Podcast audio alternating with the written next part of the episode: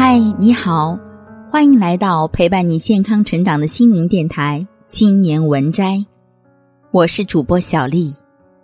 今天给大家分享的文章是《一个学霸的自白》。进入初中不久，有一次考试，我考到了年级前十，成绩的优胜令我的自尊心极大的膨胀，还加剧了我的叛逆。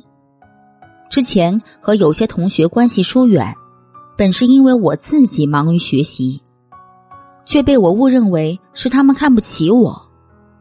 如今考到了年级前十，我顿时有了种出了口恶气的感觉，经常说一些令人尴尬的话。朋友们纷纷与我交恶，甚至发生了肢体冲突。我变得越发的敏感。认为自己人际关系紧张，是因为成绩还是不够好。我觉得只要考到年级第一，大家都会佩服我，都会对我友好。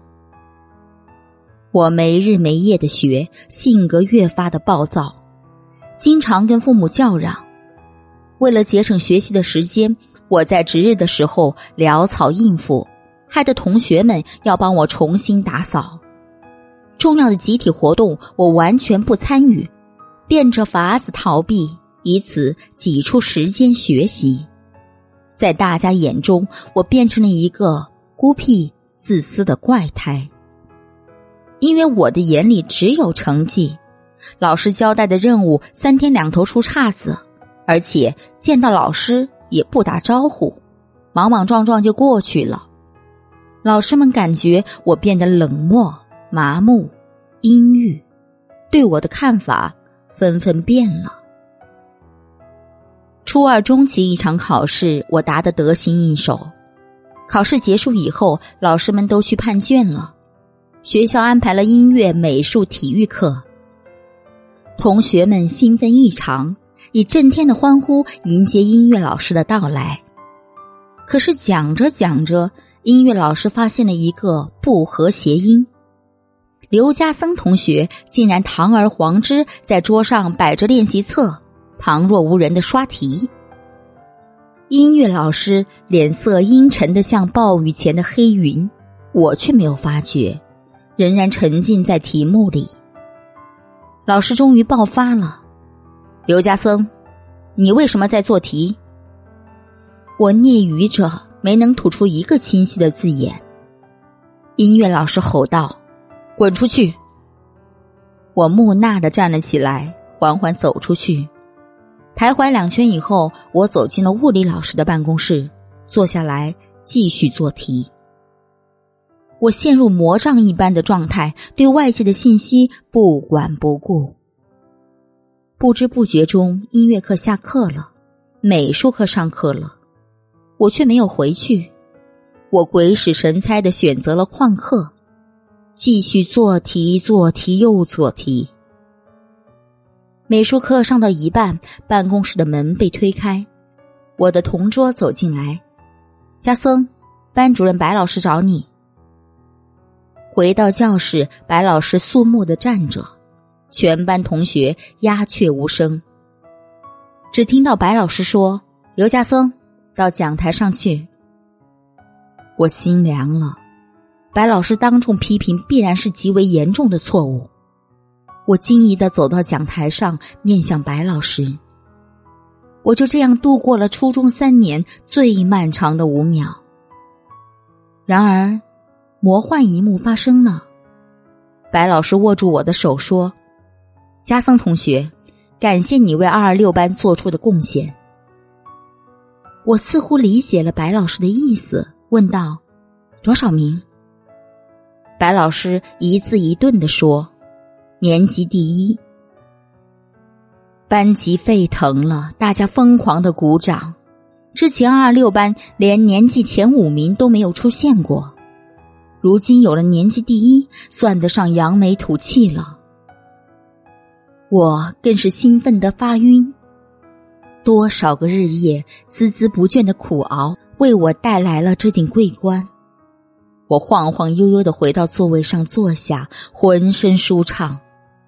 美术课继续进行，老师讲解着素描的基本知识，我听不进去。我盼望着快点下课，好迎接同学们山呼海啸般的喝彩。终于下课了，我等待着，可是没有，什么都没有。同学们在下课的一瞬间轰然而散，没有人来到我身边。我悲哀的发现自己获得年级第一的消息，仅仅在同学们脑海中停留了一小会儿。没有人因此而喜欢我，没有人因此对我友善，我依然如此孤独。我失魂落魄的回到家，父母对我考第一感到高兴，我却开心不起来。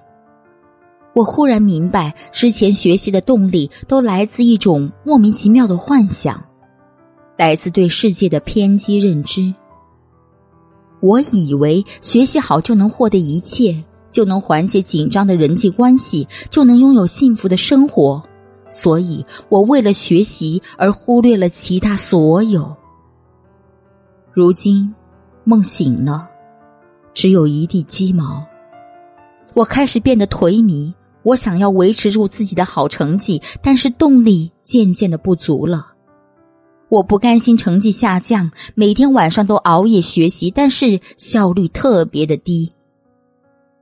我的成绩下降了，从年级第一到年级三十名左右。我怀疑世界在跟我作对，故意捉弄我。明明努力了，可生活中还是处处不如意。如果成绩不是一切。那我努力的意义在哪里？就这样，我熬了小半年，变得消瘦、神经质。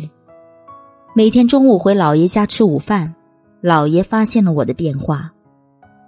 我跟他说出了我的苦恼，姥爷没有正面给出建议，而是给我讲他的故事，说起他怎样在十几岁成为士兵。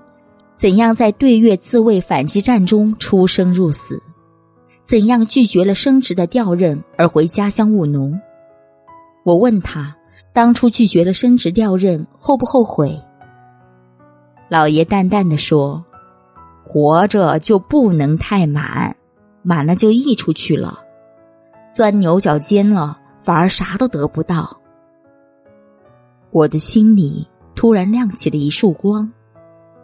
是啊，追求的太心急了，心态就满，满了就会目空一切，觉得只有成绩重要，觉得集体活动不重要，觉得别人的感受不重要，觉得天底下只有自己的事情不顺利，觉得周遭世界都有意的针对自己。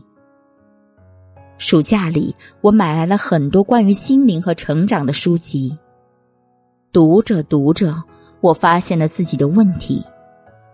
平时伟人传记读多了，心里太急躁，总想着要干一番大事。但是此时我的心境改变了，我买来陈寅格先生的《柳如是别传》，看陈先生怎么给一个在时代中辗转流离又零落成城的小人物作传。我才知道，平凡的一生也有值得珍视的价值。初三开学之后，我的态度就改变了。